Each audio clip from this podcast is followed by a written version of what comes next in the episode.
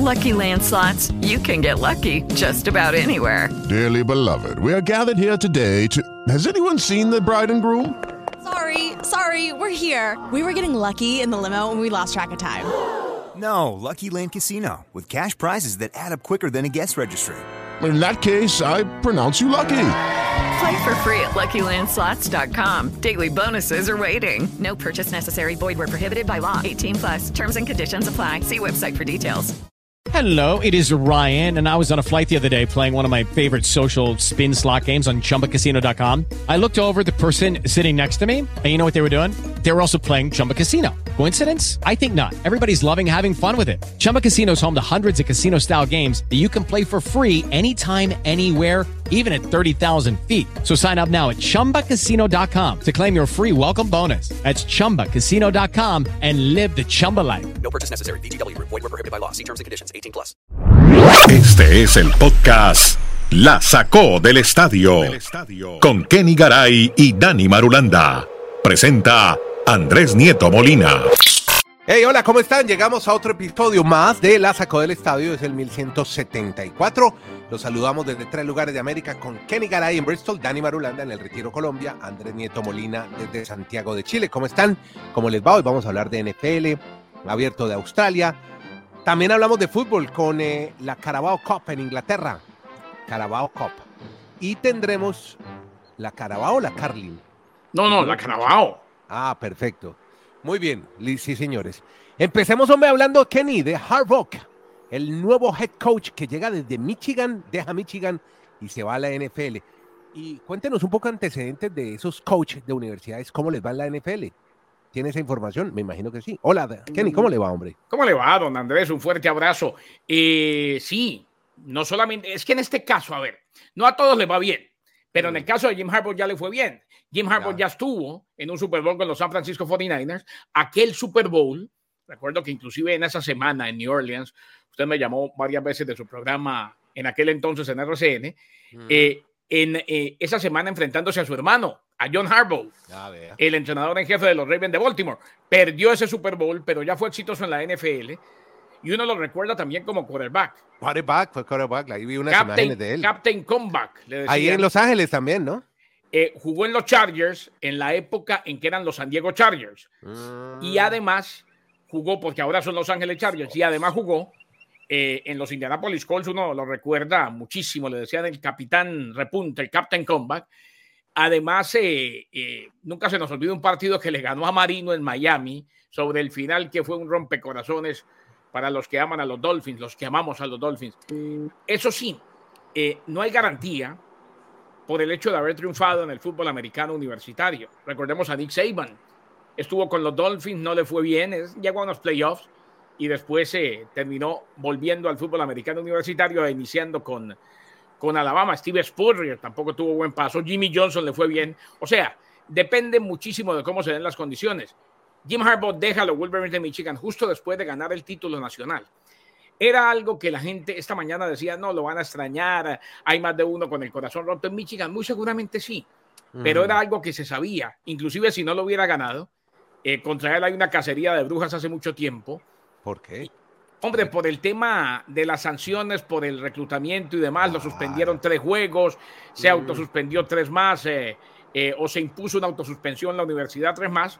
Él ya quería volver a la NFL. Lo bueno fue que salió por la puerta grande, después de un gran título con Michigan, dijo en el comunicado, seré Wolverine de Michigan toda la vida, seré fiel a ustedes, pero ahora llega eh, a lo que, según lo que tiene y el talento que tiene en el equipo, debe ser eh, un éxito, tiene que ser un éxito. Cualquier cosa diferente a estar constantemente en los playoffs sería definitivamente un fracaso totote. Jim Harbaugh en Los Ángeles Chargers. Bueno, muy bien. ¿Usted cómo la ve, hombre, Dani Marulanda? La llegada de Jim Harbaugh, que es un hombre muy un referente, además, muy importante en el mundo del deporte, el fútbol americano universitario y ahora nuevamente en NFL. ¿Cómo está, hombre, Dani? Muy bien, Andrés, abrazos para usted, para Kenneth, para todo nuestro auditorio. Yo creo que era uno de los dos hombres más codiciados de todos los movimientos que se estaban planteando para esos siete cupos, esas siete vacantes de la NFL. Él y Belichick. Y los Chargers, pues, estaban más enfocados en que Harbaugh iba a ser el futuro de la franquicia en esa posición. Y por eso creo que pues, es una buena decisión. Ya Garay nos reseña, él estuvo cuatro años con San Francisco, perdió ese Super Bowl, y pues de ahí nomás no, ha- no ha dirigido más en la NFL. Veremos a ver en esta segunda oportunidad cómo le va con el equipo ahora en Los Ángeles, los Chargers. Hombre, yo estoy viendo aquí el plan de Dani Marulanda Garay y usted no me lo va a creer. ¿Sabe cuál es el encabezado de Marulanda? La primera noticia no es deportiva, es del mundo rosa. Es, es Dice que, que, Kelsey responde a bucheos a Taylor Swift. Yo no puedo, ¿este es Dani Marulanda? Es que eh, sí es, El plan de es él. porque es el Ajá. nuevo Dani Marulanda. Poco a poco se ha ido convenciendo Sí, ya de que el de rosa se le tiene, de que el rosa se le tiene que meter al corazón eh, Claro. y dejar que se extienda por todo el cuerpo. Pero ¿cómo así? Ya su preocupación es si abucharon o no a Taylor. ya se en- sabe las canciones de Taylor Swift y las canta en la, en la cascada. A ver, Antihero, ¿qué fue lo que pasó, me, Marulanda, con que abucharon a Taylor, que una niña, una chica tan querida y tan amada en Estados Unidos? La novia ver, de América.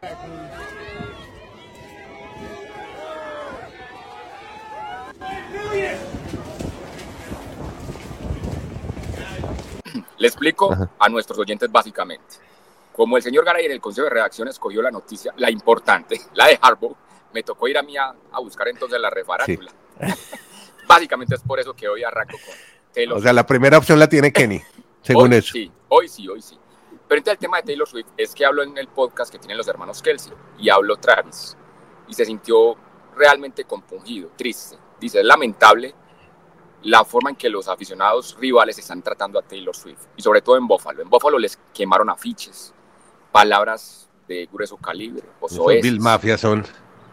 En todo caso, él, él, quiso, él no dijo exactamente cuáles fueron las palabras, porque decía, si yo digo las palabras exactas, eso es lo que ellos quieren, que esto se vuelva una, una, de una bolita de nieve, vaya creciendo y genere más impacto, ¿no? Yo simplemente les deseo amor, siempre voy a jugar con amor, a donde vaya. Trato de bajar la- los niveles de... El perfil. Sí, sí, exacto, los niveles Le de, bajó el perfil. de- de- de exaltación. Mm. Pero bueno, ahorita le toca ir a Baltimore, vamos a ver cómo la tratan en Baltimore. Lo que pasa es que Andrés, Taylor Swift sí sabemos que es un icono mundial, pero para el producto de la NFL, yo diría que la mayoría de la gente que va a un estadio de la NFL no es su gusto musical el de Taylor Swift. Entonces, a ellos, ¿No? ellos van es por ver NFL, ellos no van por Taylor Swift, nunca. Ah, no, no. O sea, Sí, no. pero es que tampoco, o sea, yo Y entiendo vamos. lo que dice Maduranda y es verdad, Andrés, pero es que tampoco es que ella se meta a jugar al emparrillado, ella tiene No, no, todo ella- el derecho a ir a su palco a disfrutar. Con la señora. Mahomes, con la mamá Kelsey, con todo el mundo. Ah, Ahora con claro, Jason sin, y que- sin camiseta. Y que, y que lo disfrute. A mí me parece que a veces con todo y lo tecnológicos y modernos que somos, parecemos cavernícolas y picapedreros. ¿eh? Terrible. Lo que pasa es que el corazón del fan es muy complejo a veces de entender y no solo es con la señorita Taylor Swift, también es con la esposa de Patrick Mahomes. O sea, lo que, los, lo que las abuchean, las palabras que le dicen. Algunos dirán es el folclore, otros podremos decir es la, triste, es la tristeza de, de entender que ese equipo es grandísimo y que pues no hay como derrotarlos Esa- a veces. Yo- yo lo Esa es una, y yo lo llamo también falta de educación. Si no le gusta, Bueno, sí. Haga la que hago yo. Si no le gusta, no mire para allá. Exactamente. Y lo último Bueno. es que, mire, si, si Taylor Swift, si más bien los Chips llegan al Super Bowl, resulta, ay, como estoy de experto hoy en Taylor Swift, me descubrí que tiene un, tiene un concierto en Japón el día antes del Super Bowl. Ah, Entonces, están planeando que como terminado el concierto, toman sus no, no sé, pero jets llega. privados. No sé Mm. si llegará hasta, hasta Las Vegas. Ahí está la Mm. gran inquietud para doña Taylor Swift. Bueno, esperemos a ver, esperemos también que lleguen los Kansas City Chiefs, que es eh, lo que dicen eh, la mayoría de especialistas. Si no, Bueno. otra vez que él sí va a estar en Japón en el concierto con ella. Y ya. Ah, también, a veces sí llega. Bueno, una más de NFL. Bueno, ya se empiezan a llenar los siete, las siete casillas de las que nos habló Dani Marulanda. Ya después nos dijo que eran cinco y ahora parece que son cuatro, porque ya los Titanes de Tennessee definieron un nuevo head coach, Kenny. Aquí simplemente, Andrés, lo ratificaron algo que se veía venir. Los Titanes anunciaron a Brian Callahan, el ex coordinador ofensivo de los Bengals de Cincinnati, como su nuevo entrenador en jefe. Callahan sustituye en el cargo a Mike Bravel, quien fue despedido luego de que en la temporada 2023 acumuló seis triunfos y 11 derrotas. Sexto entrenador en jefe en la historia de los Titans, equipo que lleva ese nombre, recordemos desde 1999, antes eran los Houston Oilers. Bueno, Kenny Garay, ya usted nos contaba en el episodio anterior la salida del entrenador del equipo de Milwaukee, los Bucks de Milwaukee. Bueno, y también había hablado que llegaba un, eh, un viejo conocido de la afición que ha pasado ya por muchos equipos, Doc Rivers. ¿Será el nuevo entrenador head coach de este equipo? ¿Será el nuevo entrenador de Giannis Antetokounmpo? ¿Qué, qué va a pasar con Doc Rivers? En definitiva, Andrés, ya lo es. Ah, Eh, hoy, analista de la NBA en ESPN, recientemente, recordemos, llevó a los 76ers a tres viajes consecutivos a las semifinales de Conferencia del Este, ganó su título con los Celtics de Boston en su momento, era el principal objetivo después de despedir a Adrian Griffin. Las partes negociaron eh, durante todo el martes y parte del miércoles, y ya es oficial. eh, no lo han oficializado, pero llegaron a un acuerdo, porque para que lo oficialicen tienen que emitir el comunicado. A pesar del segundo mejor récord en la conferencia del Este, recordemos, los Bucks despidieron a Griffin solo 43 juegos después de iniciar su carrera como entrenador eh, en jefe. Basado en los logros y la disponibilidad de Rivers, el gerente general John Hurt planeó perseguirlo y lo convenció de aceptar el trabajo para perseguir su segundo título de la NBA. Los Bucks creen que la historia de Rivers como entrenador de tándem de estrellas lo hace especialmente apto, precisamente para lo que nos comentaba Madulanda en su momento, para manejar a estos dos, a Giannis Antetokounmpo y a Damian Lillard. Un buen trabajo, claro, una larga trayectoria, sí, un entrenador reconocido, aunque muchos dicen que ha quedado de ver, pero esto de manejar dúos como, como estos dos, semejantes talentos, va a ser complicado. Y los Bucks quieren convertirse en una dinastía, no se contentan con el único título que ganaron con Antetokounmpo y para que él se quedara trajeron a Damian Lillard, eh, con lo cual buscan seguir siendo un equipo contendiente y que tenga posibilidades. Bueno, Marulanda, tenemos a los Naranjeros en la Serie del Caribe de béisbol. Hablemos un poco de béisbol, pero no de Major, League Baseball, sino de uno más cercano a lo nuestro, a nuestros países. ¿De dónde son los Naranjeros y cómo llegaron a esta instancia? Este equipo Andrés es de Hermosillo y tal vez puede ser el más tradicional en la historia de México para los que van a representar a este país en la Serie del Caribe, porque por ocasión 17, o sea, la decimoséptima ocasión que el equipo de los Naranjeros de Hermosillo ganan el título de la Liga Mexicana del Pacífico y por eso va a estar la próxima semana en Miami representando a México. Así que ya tenemos a este equipo por México, a los criollos de Caguas que nos había contado la semana anterior Garay, también van a estar los gigantes de Rivas, un equipo que es de Nicaragua, y Royal Scorpions, sea que le gustan esas bandas musicales, es el equipo que representa a Curazao. Nos queda por conocer Panamá, República, eh, República Dominicana, Puerto Rico para, es mejor, República Dominicana y Venezuela para los siete que van a estar en la Serie del Caribe la próxima semana en el Marlins Park o el Estadio de los Marlins. Bueno, va a estar buena esa Serie del Caribe y estaremos contando historias alrededor de ese evento deportivo. Porque ahora nos vamos para... Abramos aquí el cuadro, a ver cómo está. Porque ahora hablemos un poco de tenis, hombre. Ya tenemos final femenina. Ah, no sé, algo, algo le faltó, un condimento especial, le faltó más pimienta a estas semifinales, hombre. Coco Goff, ahí lo intentó en el primer set, se logró acercar, casi remonta, pero es imposible. Arina Zabalenka está en un nivel supremo, superlativo, y seguramente será la gran ganadora ante una sorprendente Zheng Qin de la China. Cuéntenos cómo estuvo eso. Andrés, yo quiero arrancar por este tema de la chica que es nacida en China, porque por segunda vez intentará ser una representante de ese país en ganar el abierto de Australia. En el 2014, usted recuerda a Lina, esta china que irrumpió, se ganó ese torneo y pues fue portada por muchos días, sobre todo en el mundo asiático, de una tenista de Asia y de China, básicamente, Claro. ganar un torneo de Grand Slam. Pues resulta que cuando ella ganó ese torneo de Australian Open, esta Zheng tenía 11 añitos de edad.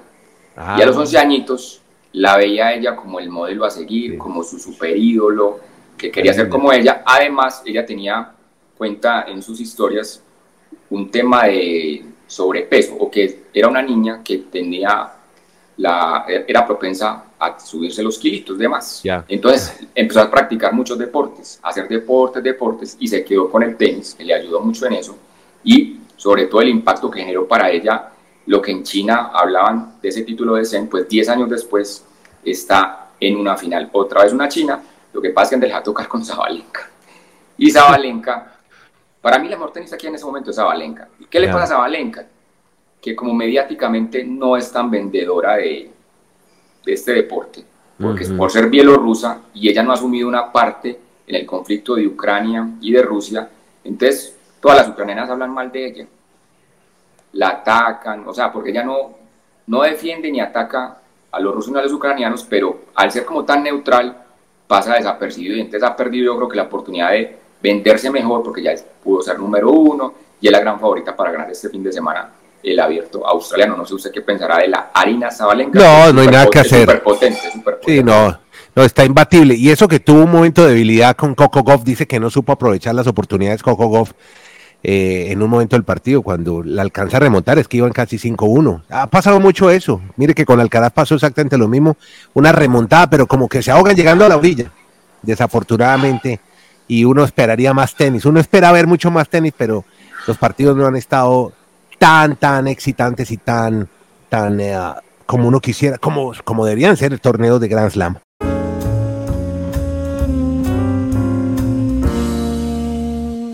Bueno, viejo Dani, y vamos a cerrar justamente con fútbol, porque aquí también se habla de fútbol y del Chelsea y el Liverpool, y en Colombia están hablando mucho hoy de Luis Díaz, y por fin Poquetino, hombre, se pudo pegar una desquitadita con su Chelsea, que no estaban dando bien en la Liga Premier, pero ahora los tenemos de finalistas en la Copa Carabao. Y básicamente son los dos temas, Andrés. El tema de Lucho Díaz en Colombia pues genera mucha expectativa. Sobre todo, pues Hizo el gol, felicidad, felicidad para muchos de que Liverpool vaya por otro título más. Ya, si mal no estoy, Lucho Díaz ha levantado tres trofeos en su trabajo con lo del Liverpool y ahora el 25 de febrero va a ser esa final en Wembley. Y de Chelsea, pues lo de Pochettino es salvar casi que las papas, como se dice, porque estaba mencionando que Pochettino lo iban a sacar del equipo, que a pesar de que le iban a dar un trabajo a largo plazo, porque está con muchos jugadores muy jóvenes, pues si no da ningún resultado, porque no está en Champions, la, la Premier League no va a terminar prácticamente en puestos de Champions, solo le queda estos torneos, la Carabao, la FK, pues ya al menos llegando hasta final, tiene como un respiro hasta febrero el señor Pochettino al mando del Chelsea. ¿Sabe qué le hace falta al Chelsea? Tal Roman Abramovich, que después de la invasión de Rusia a Ucrania le tocó desligarse y quitarse de, todos los negocios que tenía en Inglaterra, obviamente por ese boicot que había hacia Rusia, hacia los empresarios rusos, los deportistas rusos, hasta que no termine el ataque a Ucrania. Y los dos amores de la América de Cali ya están trabajando en Santiago de Chile. Arturo Vidal hizo su primera práctica con el Colo Colo y Ricardo Gareca llega esta tarde, ya firmó con la NFP por 2.8 millones de dólares al año será técnico de la selección chilena de fútbol. Vamos a ver si logra levantar un equipo que no ha tenido renovación, que no tiene nuevas figuras. Está muy difícil, creo que va a haber un periodo después de esa famosa generación dorada que les dio dos Copa América de volver a resurgir con el fútbol chileno. A punta de trabajo, de pronto lo logra el Tigre. No está difícil ir a este Mundial de Fútbol, pero bueno, ahí tiene su misión. Tiene un juego amistoso con Francia ahora en marzo en Marsella. Será el estreno de El Tigre Gareca, los dos amores de la América de Cali, ya están aquí en Santiago. Ahí le dejo eso. Bueno, muy bien. Gracias, hombre, Dani Marulanda, desde el Retiro Colombia, Nieto Molina en Santiago de Chile, donde están Gareca y Vidal, hinchas del América. Aquí se quedaron los dos. Con Kenny Garay en Bristol, Connecticut, hacemos esto, que se llama Podcast La Sacó del Estadio.